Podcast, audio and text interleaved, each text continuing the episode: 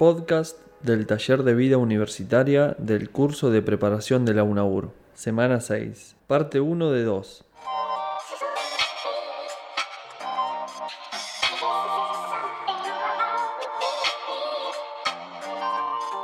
Hola Fran, ¿cómo estás? Hola Noé, muy bien. ¿De qué vamos a hablar hoy? Hoy vamos a charlar sobre qué significa estudiar en la universidad. ¿Empezamos? Arranquemos, dale. Lo largo de nuestras trayectorias educativas, hemos estudiado por distintos motivos. Por la nota, para zafar, por interés en los contenidos, porque era obligatorio, porque nos gusta, porque nos parece útil. La importancia que le damos a estudiar en la universidad va a estar en relación con lo que esperamos de esa carrera que estamos estudiando. Claro, es que cuando elegimos una carrera porque nos interesa, porque queremos trabajar en ese campo, el hecho de estudiar va a tener más que ver con aprender y con descubrir nuevos horizontes en esos temas que nos importan que solo aprobar. Igual ojo, porque no le estamos restando importancia a aprobar, ya que aprobar es algo súper importante. Lo que pasa es que muchas veces se asocia el estudiar con un ejercicio repetitivo. Pareciera que ahí la memoria es lo más importante y que uno tiene que llegar a una conclusión re clara sobre lo que está estudiando.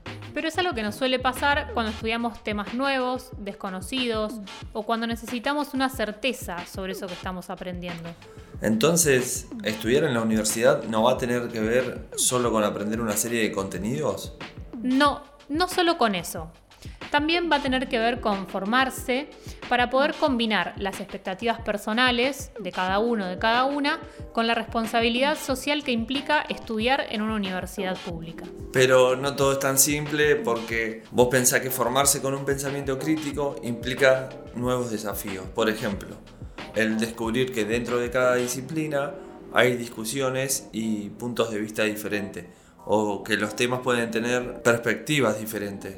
Y eso no necesariamente significa que estén equivocadas. Exacto. Por eso, estudiar en la universidad no es un acto neutro. ¿Neutro? Claro. Es decir, como estudiantes tenemos que ir tomando posiciones.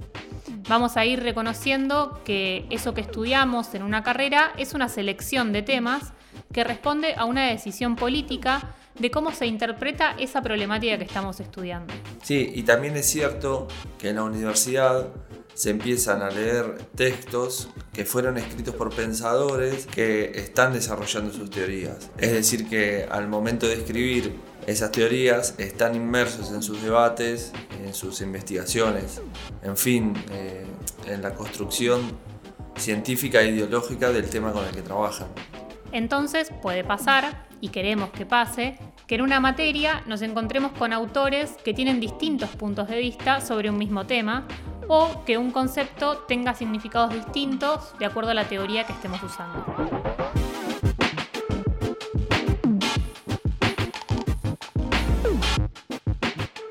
Retomemos, veníamos charlando sobre cómo es estudiar en la universidad, cuáles son los desafíos, las formas, los contenidos, Veníamos diciendo que estudiar y aprender es una construcción colectiva y que tiene un fundamento teórico y político. En general, pensamos que el conocimiento disciplinar es algo rígido, que no tiene intereses de por medio ni genera conflictos. Y no es tan así. Para nada, porque entender eso nos pone en una situación mucho más activa como estudiantes y nos obliga a reflexionar sobre lo que estamos estudiando. Estoy re de acuerdo. Estudiar en la universidad nos tendría que incentivar a interrogarnos sobre lo que estamos haciendo. Totalmente, y para eso necesitamos de otros, porque es en ese intercambio y en esas discusiones donde vamos a encontrar los aprendizajes más valiosos. Por ejemplo, las primeras materias de las carreras universitarias suelen ser un desafío importante, porque son los primeros encuentros con materiales específicos de las disciplinas. Nos puede pasar que frente a las primeras lecturas o las primeras explicaciones de los o las docentes no entendamos mucho de qué se trata o nos resulte muy ajeno a lo que imaginábamos de nuestra carrera.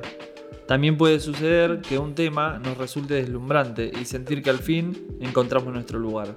¿Qué podemos hacer con todo eso que nos puede pasar? Seguro se nos van a venir a la cabeza ideas como ¿nos equivocamos de carrera porque no sabemos de qué habla él o la docente? Si esta materia me parece fantástica, ¿va a ser más fácil estudiarla? Antes que nada, es necesario tener en cuenta que aprender lleva tiempo. No es algo ni natural ni espontáneo, sino que hay que generar condiciones para que pueda ocurrir.